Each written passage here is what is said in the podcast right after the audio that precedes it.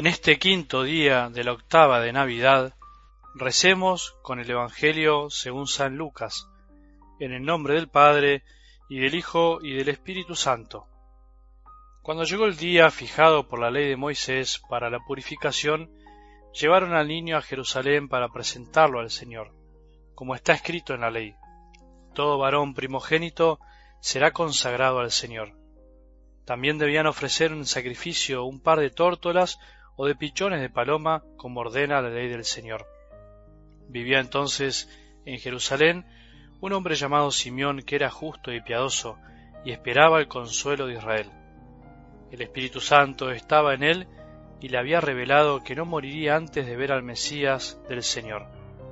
Conducido por el mismo Espíritu, fue al templo y cuando los padres de Jesús llevaron al niño para cumplir con él las prescripciones de la ley, Simeón lo tomó en sus brazos y alabó a Dios, diciendo, Ahora, Señor, puedes dejar que tu servidor muera en paz, como lo has prometido, porque mis ojos han visto la salvación que preparaste delante de todos los pueblos, luz para iluminar a las naciones paganas y gloria de tu pueblo Israel.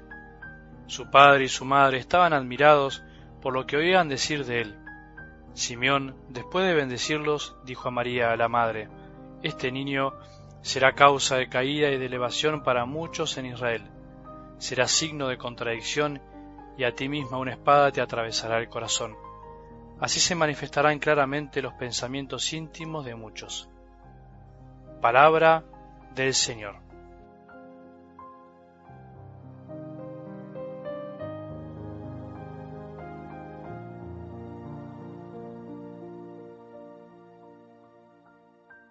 Vuelvo a recordarte y recordarme que para que la palabra de Dios dé frutos verdaderos en la vida de cada uno de nosotros, no basta solamente con escucharla, así nomás, como receptivamente, sorprenderse o admirarse, sino que es necesario recibirla, aceptarla y asimilarla para que como una semilla lentamente vaya creciendo y algún día produzca lo que Dios quiere que produzca.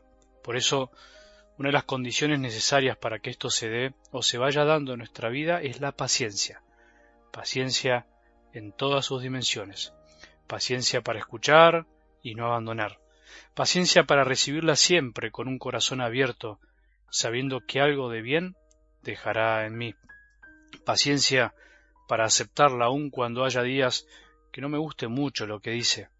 Paciencia para saber esperar los frutos que pueden ir dando en mi vida. Nada es mágico ni automático en la vida y en las cosas de Dios. Todo requiere tiempo y dedicación, como en todas las cosas. Y lo que muchas veces escucho y no comprendo, puede ser que termine comprendiéndolo con los años, por algo que nos pasó o me pasó. Algo del Evangelio de hoy nos enseña esto, aunque no de manera directa.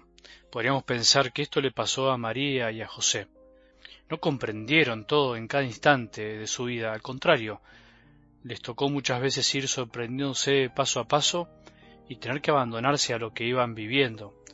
Eso es algo que todos tenemos que aprender. A veces queremos saber todo antes de tiempo. A veces pretendemos tener todo resuelto para dar ciertos pasos en la vida. A veces nos enojamos porque las cosas no salen como quisiéramos y no nos damos cuenta que detrás de nuestras pretensiones hay alguien, con mayúscula, que la tiene mucho más clara que nosotros. Hay alguien que sabe mucho mejor que nosotros lo que necesitamos. Hay alguien que conoce todo y que nada se escapa en su plan de salvación para cada uno, para vos y para mí. ¿Cuántas veces en tu vida pensaste que las cosas no irían bien y al final fue lo mejor? ¿Cuántas veces en tu vida rechazaste algo que te pasó pero finalmente te diste cuenta que era lo mejor que te podría haber pasado. La vida es así. Hay que aprender a leer las cosas que nos van pasando mirando para atrás y aprender a no rechazar las cosas que aparentemente nos resultan dificultosas o malas. En el Evangelio también escuchamos cómo José y María apenas recién nacido Jesús tuvieron que huir para evitar que maten al niño. ¡Qué locura! A veces nos olvidamos de esa parte. Trasladarse, mudarse, exiliarse, vivir un tiempo escondido, se tuvieron que ir a Egipto. Hoy a María Simeón le anticipa que el niño será signo de contradicción. Sí, aunque no parezca muy lindo la ternura y la maravilla de haber recibido un niño por obra y gracia del Espíritu Santo, convive con la dificultad, con la persecución, con la maldad. En definitiva, comienza la cruz, convive con la cruz. Así será la vida de este niño, así será la vida de Jesús, así también es nuestra vida, y así tenemos que aprender a vivirla. La Navidad no excluye la cruz, no te olvides, al contrario, la Navidad es el comienzo de la redención, y la redención se nos ha dado por la cruz y por la resurrección. El amor no excluye la dificultad, el sacrificio, la entrega, al contrario, lo incluye, lo integra, lo eleva. Lo lindo de la vida no excluye también la entrega, incluso a veces el dolor.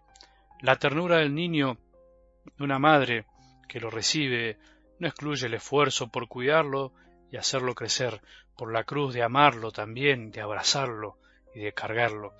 Pensalo también en tu vida, en la de tu familia. Todo va junto, todo va de la mano, aunque no todo nos dé lo mismo y nos guste.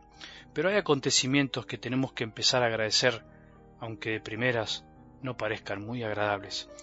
Ya se acerca el fin de un año y sería bueno que empecemos a pensar y mirar para atrás, que miremos para atrás y agradezcamos todo, todo lo que nos pasó, incluso aquello que no nos pareció voluntad de Dios, aquello que incluso hemos rechazado porque nos parecía que no podía provenir de su amor. Si sabemos agradecer, vamos a descubrir siempre algo bueno, siempre algo grande, siempre la mano de Dios. Que tengamos un buen día y que la bendición de Dios, que es Padre misericordioso, Hijo y Espíritu Santo, descienda sobre nuestros corazones y permanezca para siempre.